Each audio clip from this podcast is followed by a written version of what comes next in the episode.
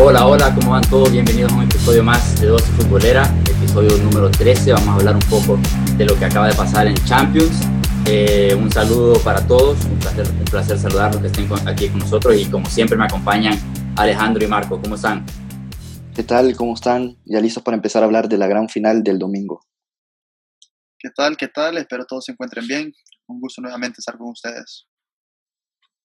Celtic en el 67, Ajax en el 72, PSV en el 88, Manchester United en el 99, Barcelona en el 2009, Inter en el 2010, Bayern en el 2013, Barcelona otra vez en el 2015 y Bayern o PSG en el año 2020. Vamos a tener el noveno triplete eh, de la historia en Europa y bueno, o el PSG gana su quinto título de la temporada que algo que nunca se ha hecho en Francia, o el Bayern gana su segundo triplete. Em, ¿qué, les dejó este choque de semifinal entre, bueno, estos, este par de choques de semifinales entre PSG y Leipzig y Bayern contra Lyon? ¿Cómo lo vieron? Primero hablándote yo del partido del PSG contra el Leipzig, yo creo que este ha sido el mejor partido del PSG desde que se acabó el parón pero yo creo que Nagelsmann, el entrenador de Leipzig, cometió el mismo error que cometió Guardiola, el mismo error que cometió el Cholo, de salir demasiado conservador, de salir muy tímido. Y te digo esto porque en el podcast pasado nosotros hablábamos de cómo Nagelsmann jugaba con un 3-3-3-1, pero en el partido de ayer te salió con un 4-1-4-1, probablemente porque estaba anticipando que el PSG iba a salir con tres adelante y quería tratar de cubrirlo con una línea de cuatro y con ese uno adelante porque es el área que más le gusta a Neymar jugar. Sin embargo, al salir con, con el 4-1-4-1 no lograba presionar tan arriba. Si vos te acordás, el Atalanta le causó mucho problema al PSG presionándolo, ya que el PSG no tiene a Berratti y Marquinhos, que es el que juega de contención, él verdaderamente es un central, entonces le costaba mucho la salida. Pero el día de ayer el PSG todo el partido estuvo muy cómodo, tenía la pelota y jugó a lo que quiso. Entonces yo creo que el PSG llega con buenas sensaciones hacia la final. Marco. Sí, como dijo Alejandro, yo siento que el Leipzig no jugó su mejor partido porque siento que el Leipzig renunció a su idea, renunció a al fútbol que venía haciendo durante toda la temporada que le había estado sirviendo súper bien. Contra Atlético vimos, no tenía la misma intensidad o no sé qué fue lo que pasó. También cabe recalcar que parte de los, parte de los goles fueron en errores del Leipzig, pero sí se veía que aunque esos errores no hubieran salido, el París estuvo encima del, del Leipzig todo el partido. Incluso Neymar falló dos tiros, dos, dos jugadas otra vez que, que no sé, te sorprende ver a él fallar esos, esas jugadas.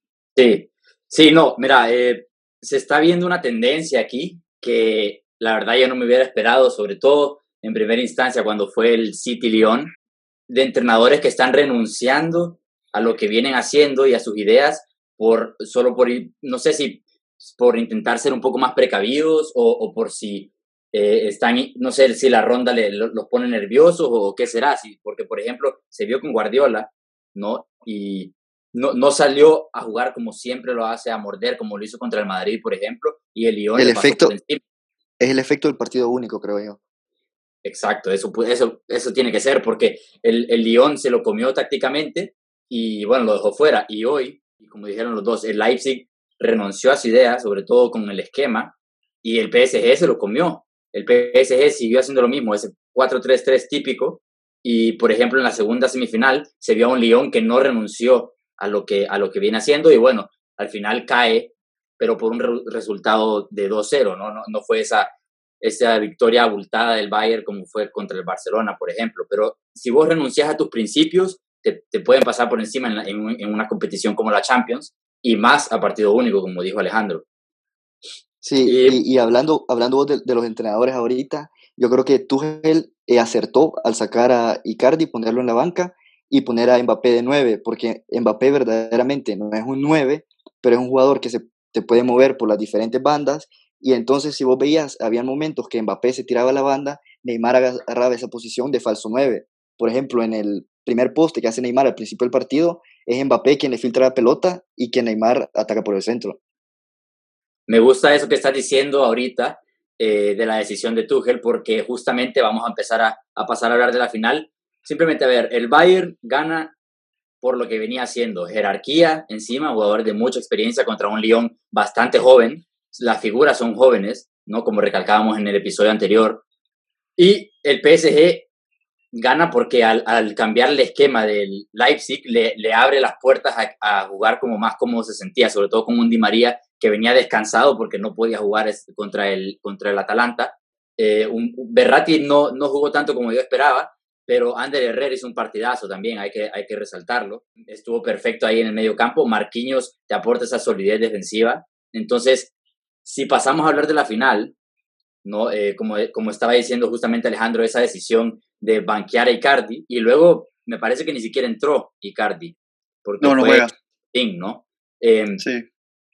no se sabe si eso quizá, no sé si tuvo algún golpe en el entrenamiento o algo así, pero pa- parece que algo falló ahí y Tuchel optó por no meter a Icardi, que en realidad es mejor goleador, digamos, que, que Choupo-Moting y ha jugado más, jugado más partidos de este calibre, pero lo dejó en la banca. Entonces, yo les quiero preguntar, ¿va a volver a salir el PSG así? Porque, para empezar, no esperaría que cambiara ese 4-3-3. El Bayern juega 4-2-3-1.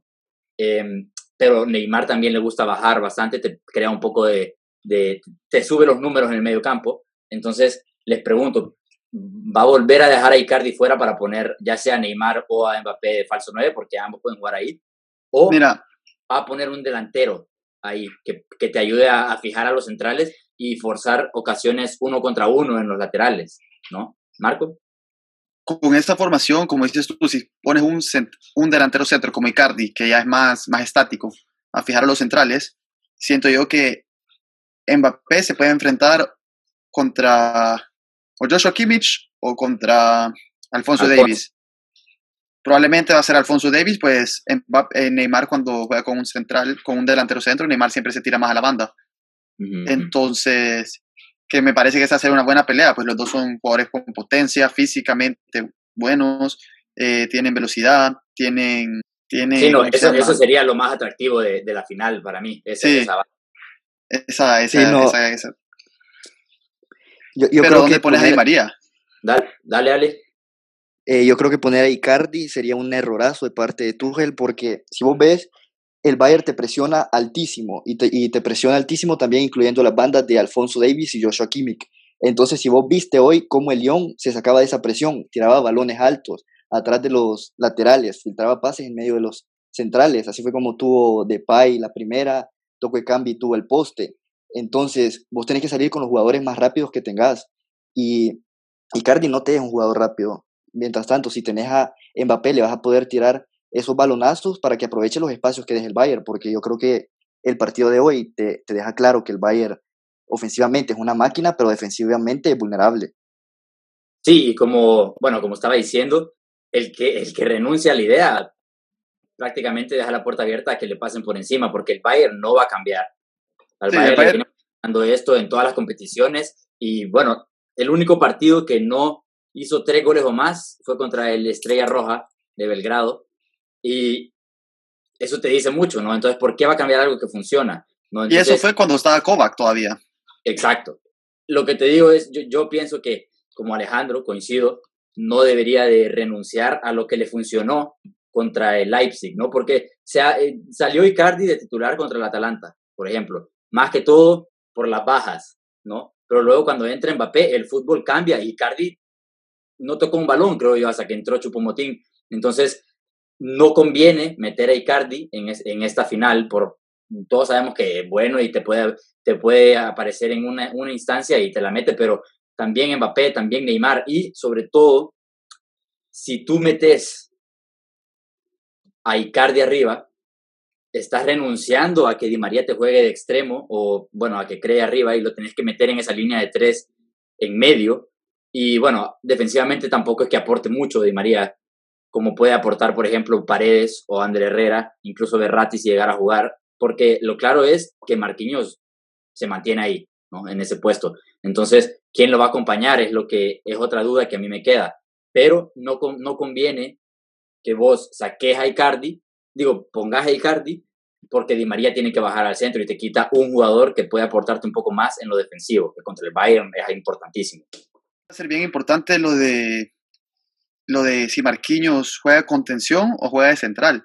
Hay que acordarnos que, veamos, la mayoría del ataque del Bayern entra por sus bandas, por sea Ginabri y Kimmich o Alfonso Davis y Perisic. La cosa va a ser si al ver Flick como Tilo Kerer, que no es lateral derecho, ha estado teniendo bastantes problemas en sus partidos. O sea, nos hemos dado cuenta que cuando un equipo lo ataca, atacan por ese lado. Es donde más atacaban para, para buscar los errores de él. Entonces, Kerer no es, un lateral derecho nato. Entonces, si va a meter a Kingsley Coman, que te aporta más velocidad que Perisic, o si te seguir jugando con Perisic y seguir atacando esas dos bandas, o sea, para mí, cualquiera de los extremos, cualquiera de los extremos del Bayern se puede comer entero a, a Kerr, ¿no? O sea, en mi opinión, no, importa si querés poner a Perisic, a Coman, si querés cambiar de banda a Nabri, se lo van a comer. Entonces, ahí es donde entra en función un poco la presencia de Marquinhos, porque haciendo la cobertura, ya sea Kimpembe, pero me parece que es Thiago Silva que juega por el lado derecho. Eh, entonces, al, al, hacer esa cobertura, ahí es donde entra Marquinhos, ¿sabes? En esa rotación y se vuelve una línea de cinco que ya se superan a querer, bueno, de cuatro, pero para mí sí, eh, ahí, ah, como indicás vos, ahí está el hoyo del PSG y te apuesto que el Bayern va a querer eh, abrir el marcador por esa banda probablemente, porque Bernat es un poco más sólido. Incluso Bernat también es bien atacante, es un lateral bien que le gusta sumarse al ataque, tipo como Alfonso Davis en el, en el otro lado, como los laterales del Bayern. Entonces, siento que el Bayern también puede aprovechar ahí los espacios. Y va a tener que tener mucho cuidado el Bayern, como no sé si notamos hoy. Un montón de las jugadas del Lyon que salieron en los primeros instantes fueron errores en la salida. Porque le habían, el, el Lyon, fiel a su estilo, salió con su línea de cinco medios y, y tapaba eh, los, los, caminos de pase que tenía el que tenían Thiago Goretzka y hubo mucho pase forzado que resultaron en errores y después en balonazos que el, el Lyon no supo aprovechar. Y bueno, todos sabemos, si no aprovechas una contra el Bayern, cuando ya la tengan, ellos no van a fallar. yo, yo creo que el PSG tiene que salir con la misma alineación que utilizó ayer. La única duda tal vez es de si Berratti sale de titular o no. Si está para jugar los 90 minutos, yo creo que lo pones en vez de Leandro Paredes. Y yo también creo que el Bayern va a seguir usando la misma alineación. Yo creo que el PSG tiene que tener mucho cuidado porque hay momentos del partido donde Lewandowski se bota unos metros para atrás, jala al defensor central y crea espacio a sus espaldas, que lo utilizan tanto Müller como Goretzka como Nabri a velocidad. Creo que así le meten el, gol al Barça, el tercero creo que fue, y entonces el PSG tiene que tener mucho cuidado en eso. Pero yo creo que la mayor clave del partido va a ser la salida del PSG y esa presión que puede ejercer el Bayern. Si el PSG logra vencer esa presión, va a encontrar muchos espacios que creo que los van a aprovechar Mbappé y Di María. Y el PSG no puede perdonar porque Neymar perdonó contra el Atalanta, contra el Leipzig empezaron perdonando. Hoy el Lyon empezó perdonando. Si vos le, tenés, le querés ganar al Bayern, tenés que meter todas las que tengas. Sí, porque mira, sabes que el Bayern la va a meter. Exacto, no, no, no, no te va a perdonar.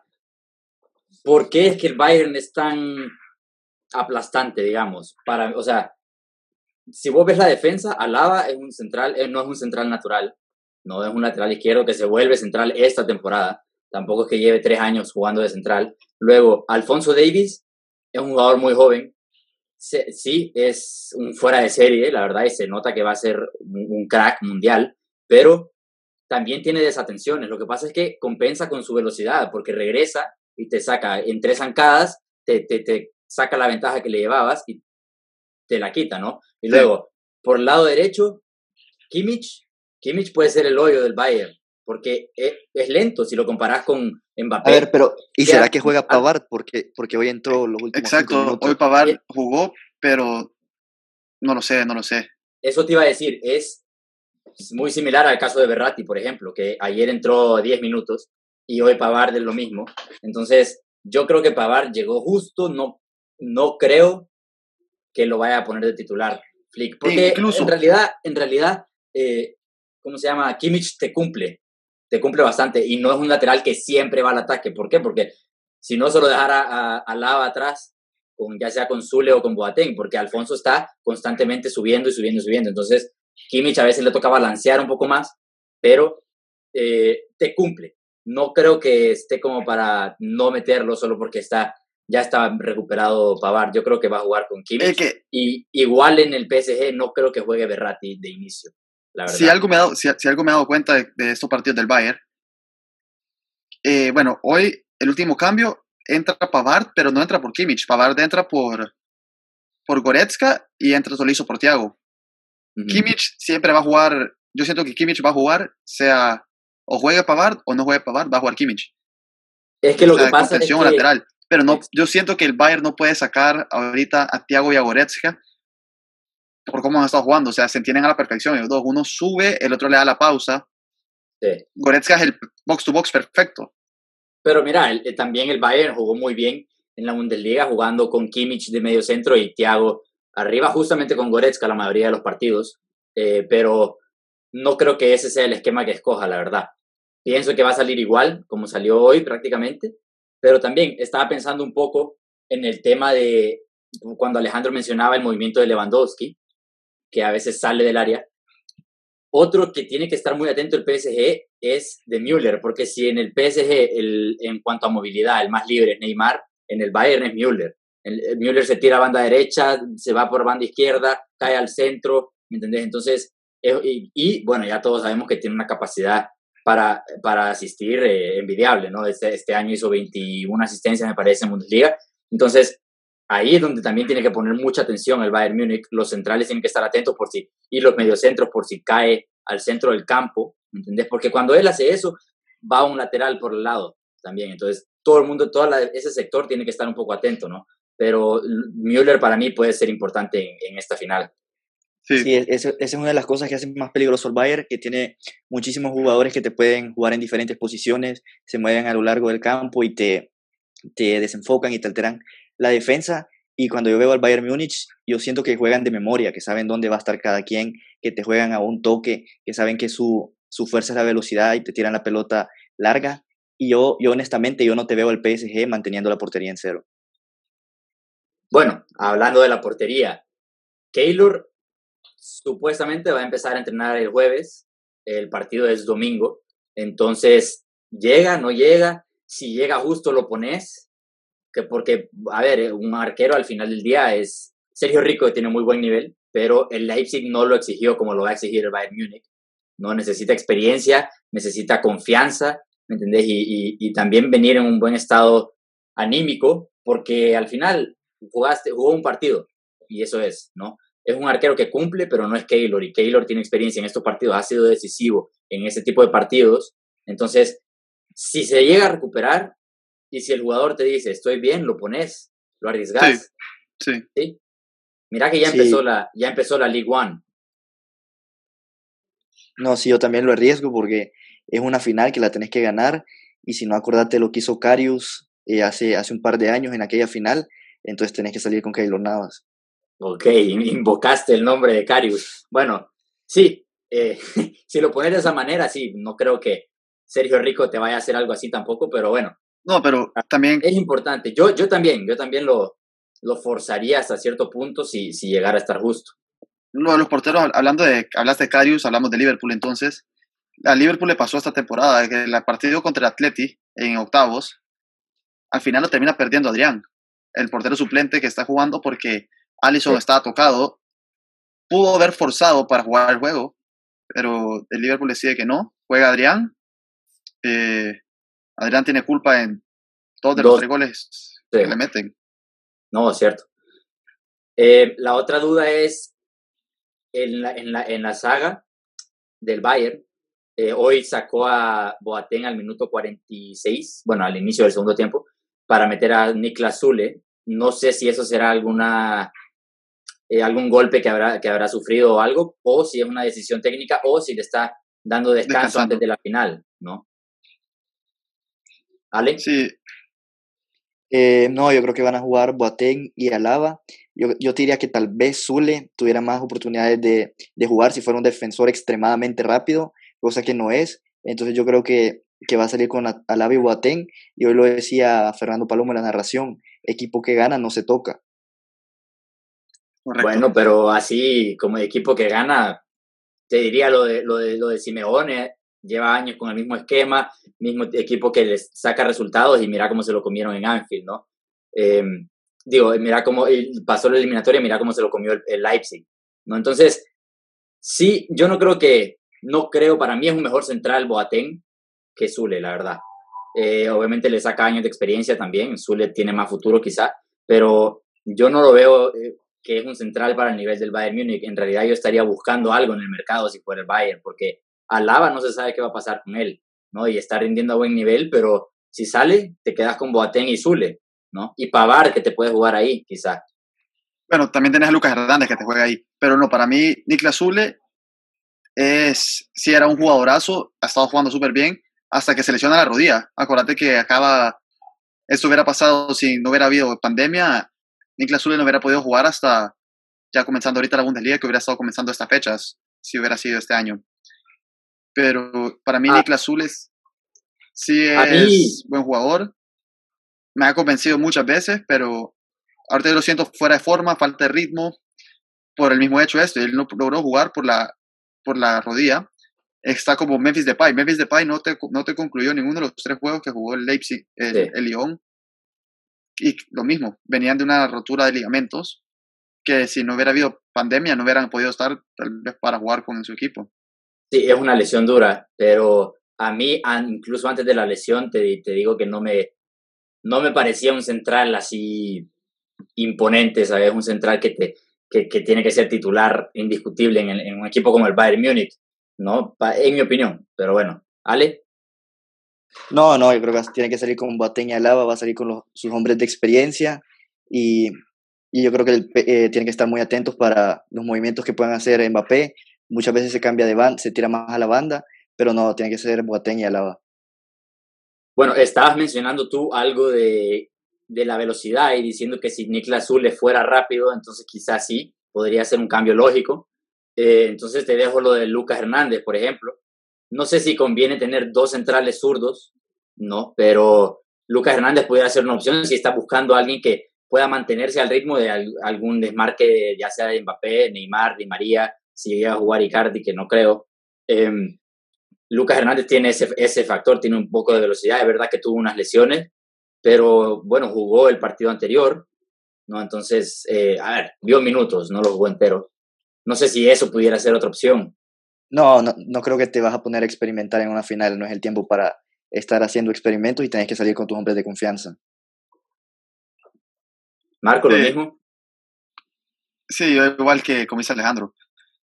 No, es una final, jugás con lo que jugás con lo que te ha salido bien hasta ahorita. Si ya te sale mal, ok, vete de cambiar. Pero si todo te funciona perfecto, te vas con eso. Esa es mi opinión. Bueno, entonces, viéndolo del lado del PSG, ¿no? Eh, yo creo que, a ver, la defensa no la va a tocar.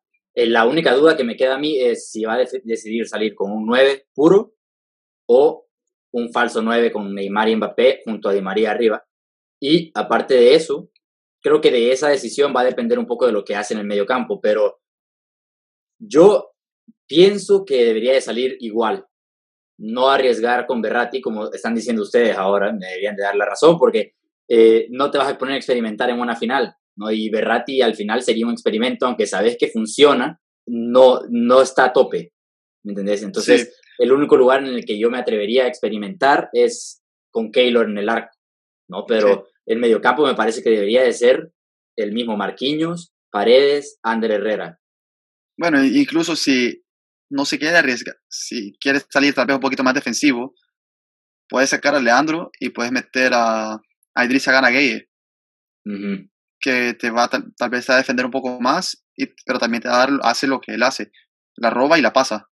Pero siento yo que eso, eso ya salir más defensivo porque Marquinhos cumple como una función bien parecida a eso. No, mira, yo, yo, vos estás hablando de Berratti como experimento, yo la verdad no lo veo como un experimento, lo veo como que te estás arriesgando a poner a tu mejor jugador del medio campo en un partido que va a ser crucial tener una buena salida en lo que lo vas a necesitar. Y lo otro que te digo es que ahorita hay cinco cambios, por lo tanto, si tenés que quemar un cambio al principio del partido por o por ciertas molestias que pueda tener, no fuera tan grave como que si solo tuvieras tres cambios.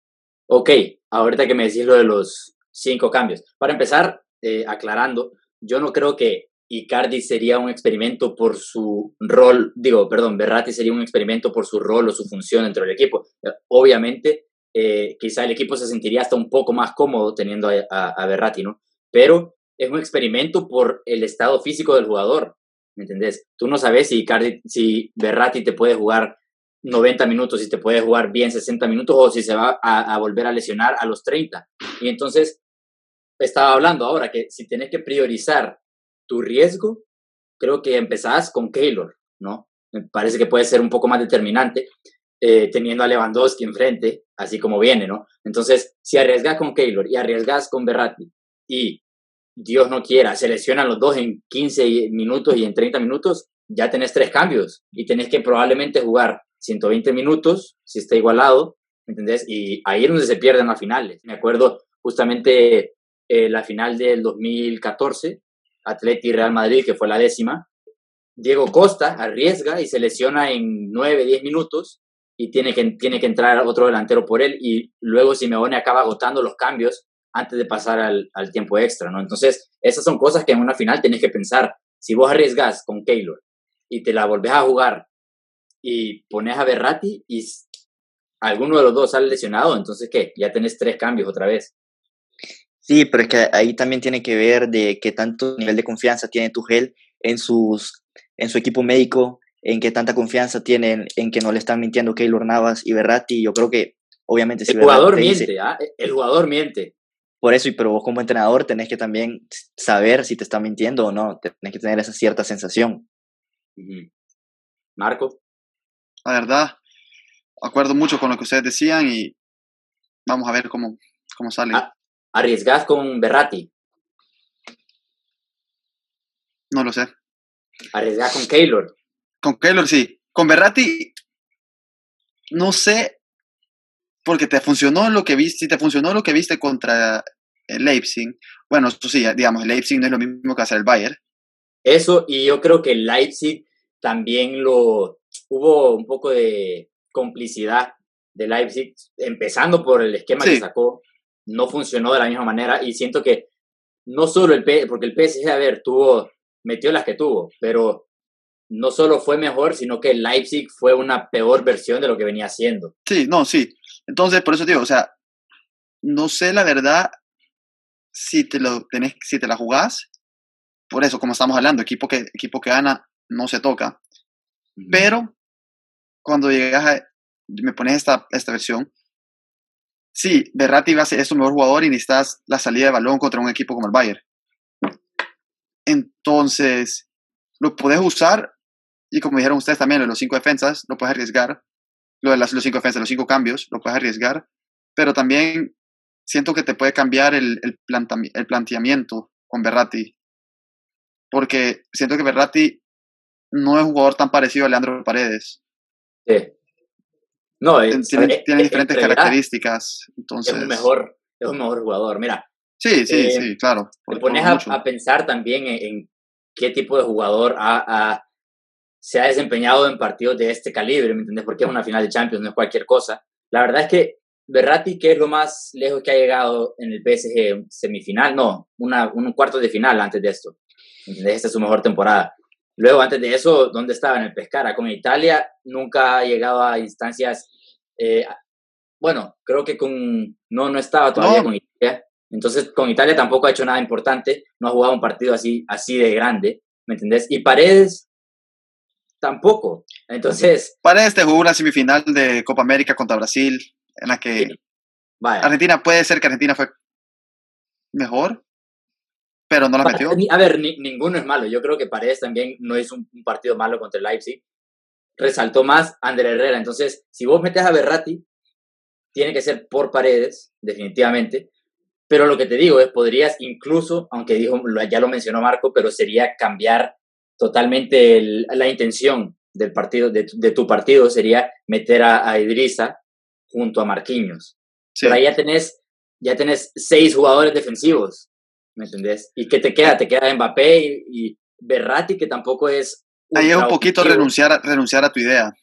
de y juego. no, y no te, no te le vas a cerrar al Bayern porque así el PSG se siente cómodo con la pelota, ¿me entendés? El PSG tiene que intentar, y, y también a la contra. Entonces, si vos pones seis jugadores defensivos, ¿quién te va a colgar ese balón detrás de, de- a, la, a la espalda de los, de los laterales o de los centrales? ¿Me entendés? Ahí tiene Sí. que estar ese lazo, enlace que va a ser Di María, pero tiene, necesita gente que lo encuentre también, o incluso Sí. Neymar, ¿no? Mira, Y vos, vos, mencio- vos mencionaste ahorita que el PSG se siente más cómodo con la pelota.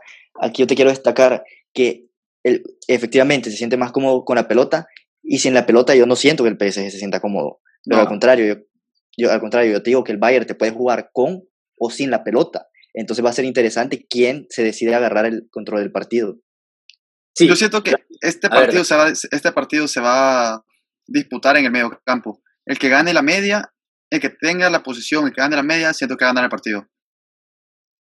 y es que mira, si sale, si Sí. sale Esto es sin contando errores, porque siempre puedes, algún error, mira, si el PSG aprovecha un error que haga el, el Bayern en su salida, no creo que sea tan fácil alcanzar a Neymar o Mbappé. Aquí estamos asumiendo que cada uno va a salir a lo que ha sido fiel. sí, ¿no? A- a el 4-3-3 del PSG y el 4-2-3-1 del Bayern Múnich. Entonces, si salen como esperamos, en el medio campo va a haber una superioridad del Bayern, ¿no? A menos que Neymar esté bajando a, a- a contrarrestar eso, pero Neymar tampoco es que te aporte sin balón mucho, ¿me entendés? En defensa. Entonces, lo que digo es que quizá va a tener que ser Di María, me parece a mí una mejor opción de enlace. Di María, que es un poco más sacrificado, para que sea un 4 contra 5 y ya no estás en tanta inferioridad numérica en el medio del campo.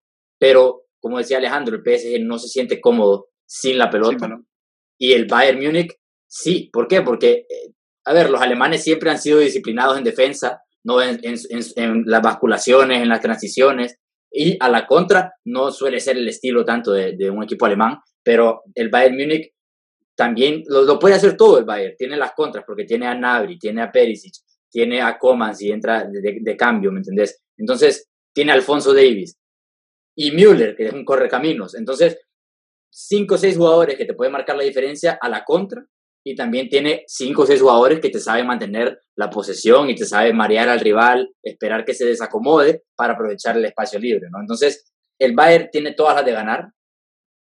El PSG va a tener que estar muy, pero muy atento, sobre todo en el medio campo, en la segunda línea, porque ahí es donde se va a definir todo. Si vos sos capaz de recuperar y jugar rápido y ser vertical y pegarle un pelotazo bien puesto a, a Mbappé o a Neymar o dársela al pie a Neymar cuando tenga, no sé, uno contra dos, ahí es donde se va, se va a marcar la diferencia del partido y ahí es donde se va a ganar. No creo que sea tanto en el medio campo, sino en lo que puedas hacer una vez recuperes la pelota, porque yo creo que la pelota la va a tener el Bayern.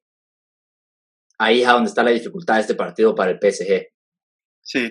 Bueno, no sé si han visto también, o sea, vieron los partidos. Este y como Alejandro, Alejandro decía, el Bayern juega memoria. Y juega súper bien en equipo. Y yo siento que eso va a ser, eso va a ser bien importante. ¿Qué tanto puede el, qué tanto puede el París entrometerse en el juego del Bayern, como entre sus, en la línea de pase que siempre se abren, en, Mm. en quitarle, ta- no tanto quitarle el balón, pero como hizo hoy el, el Lyon al principio del juego, no le daba espacios a Sí. Thiago de mover, la- de mover el balón. Entonces, depende de qué tanto haga eso el París, siento yo que va a tener un poquito también de más opciones, Sí. oportunidades. ¿Ale? Por eso yo te digo que para mí la clave del partido es qué se va a imponer, si la presión del Bayern o la salida del PSG. Porque si la presión del Bayern es demasiado sofocante, que empieza a forzar equivocamientos del PSG o fuerza que el PSG regale la pelota y el Bayern agarre el control, no creo que el PSG eh, sea capaz de generar demasiado peligro. Pero al contrario, si el PSG es capaz, como lo hizo el Lyon en los primeros 30 minutos, de vencer esa presión, ya sea tirando balonazos, filtrando pelotas, yo creo que Di María y Mbappé eh, pueden ganar a velocidad y pueden causar mucho peligro. Entonces, otra cosa que yo creo que es importante es quién anota el gol primero. Si el PSG anota un gol, yo creo que el PSG, el Bayern Múnich tiene la capacidad de remontar. Pero si el Bayern anota primero, yo no veo al PSG remontando. Sí, Coincido, coincido. con- también de acuerdo. Porque yo siento que si el Bayern mete gol primero, el PSG se va a abrir. Y cuando entran espacios, lo vivimos contra el Barça, Lo vimos contra el Lyon hoy. Cuando el Bayern le dan espacios, el Bayern es letal. Mira, yo creo que un partido roto también eh, da ventaja al PSG por la manera en la que juega. Eh, el Bayern, sí, también. Es que un partido roto es que van a haber No, cuatro o cinco eso goles. sí, eso sí. Pero Pero es que es el hecho que cuando, o sea, como fue contra el Barça, antes de que, antes de que ya cayeran los cinco goles, el, el Barça se abre y cabal de la nada te sale el, el gol de Alaba. Pero Sí. el- entre ese espacio, entre el gol de Alaba y el gol de. El gol de El Müller y el gol de Alaba, entre los, primer- entre los, entre los del 2, 3 y el 4 vieron 10 minutos de diferencia. Sí, sí, sí. No, eso es lo que iba a decir justamente. Iba a recalcar O sea- que el Bayern no va a parar. O sea, el Bayern no, no es que te gana los partidos porque tiene 10 minutos buenos. El Bayern tiene 90 minutos buenos casi siempre. ¿Me entiendes? Entonces, constantemente atacando. Entonces, ahí es donde el Bayern te puede marcar la, la diferencia. Y si el, como dijo Alejandro, si el Bayern empieza ganando, va a seguir. Va a seguir encima porque así es el Bayern. Y, y- Sí. y sabe- el Bayern sabe que el PSG le va a costar reinventarse para remontar ese partido. ¿no? Entonces va, va a seguir presionando a donde sabe que le, que, que duele, que le duele al PSG, que para Sí. mí es la banda derecha, insisto. Eh, pero bueno, vamos a ver qué pasa. Antes de pasar a hablar, mencionar un poco la Europa League y la final, quiero que me den las predicciones. Bueno, eh, para mí queda campeón el Bayern. Eh, sigo, sigo fiel a mi idea desde que hicimos el podcast con, con Jaime Macías. Eh, el Bayern queda campeón. Ale, Coincido con Marco, gana el Bayern 3 a 1. Ricardo, y si Marco sigue fiel a su idea, yo voy a seguir fiel a la mía. Eh, PSG. Gana el PSG. campeón. Yo creo que podría ir a la larga el PSG, incluso a los penales. Pero si no, si se gana en 90 minutos, digo PSG 2 a 1. Eh, bueno, pasemos a hablar de la Europa League un ratito, solo a mencionarlo un poco. Sevilla contra Inter de Milán. El, el Sevilla de Lopetegui contra el Inter de Conte. ¿Cómo, ¿Cómo ven ese partido? Dígame nada más qué piensan que va a pasar, quién va a quedar campeón y por qué. Eh, bueno, yo creo que puede quedar campeón el Inter. Siento que llega mejor que, que el Sevilla. Tuvo un, un camino más fácil, sí. Pero siento que el Sevilla contra el United se vio, se le, se le vieron las carencias. Sí, Se vio, se vio todo que eh, al Sevilla lo presionás, como lo tenía el United.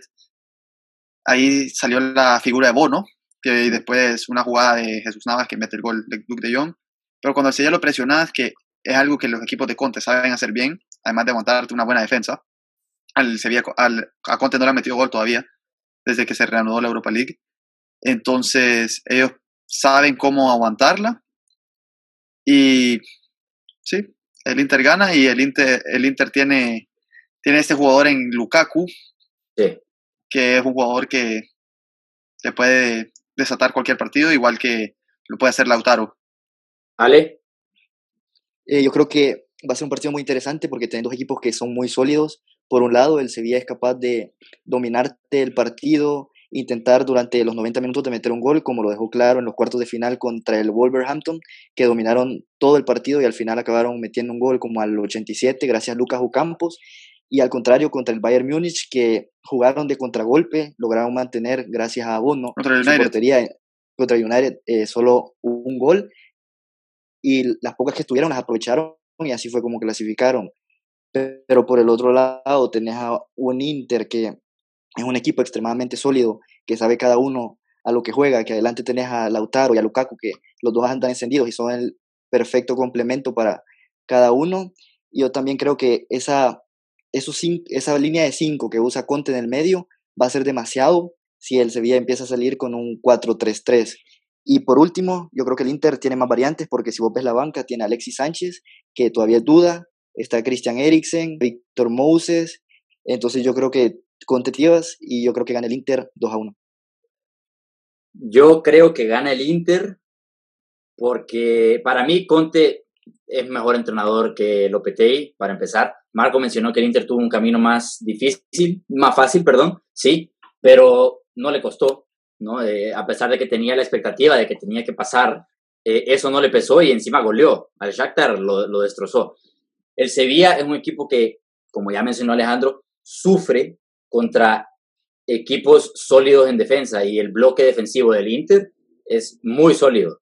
de Esa línea de tres de centrales atrás, con líderes como Godín, que no son poca cosa, y luego la línea de cinco, que pasa a ser una línea de cinco defensiva también. Ese, ese sistema es un sistema que Contes domina 100%, lo ha hecho en todos sus equipos, en todos se vieron, obviamente con variaciones, porque en el Chelsea era más un 3-4-3, pero el Inter de Conte sabe a lo que juega, como dijeron, Lukaku está imparable.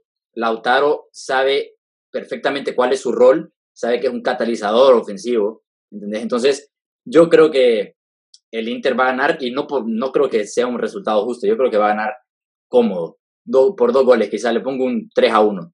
Eh, y bueno, primer, primer título europeo de Conte. Hasta aquí llegamos hoy. Gracias una vez más por estar conmigo, Marco, Ale. Esperemos que ninguna de las dos finales decepcionen y que nos podamos divertir con estos dos partidos. Sí, gracias ahí por tenernos. Eh, a los que nos sintonizan en cada uno de nuestros episodios, saben que nos pueden seguir en Instagram y Facebook como Dosis Futbolera y en Twitter como Dosis-Futbolera. Un abrazo a todos, chao.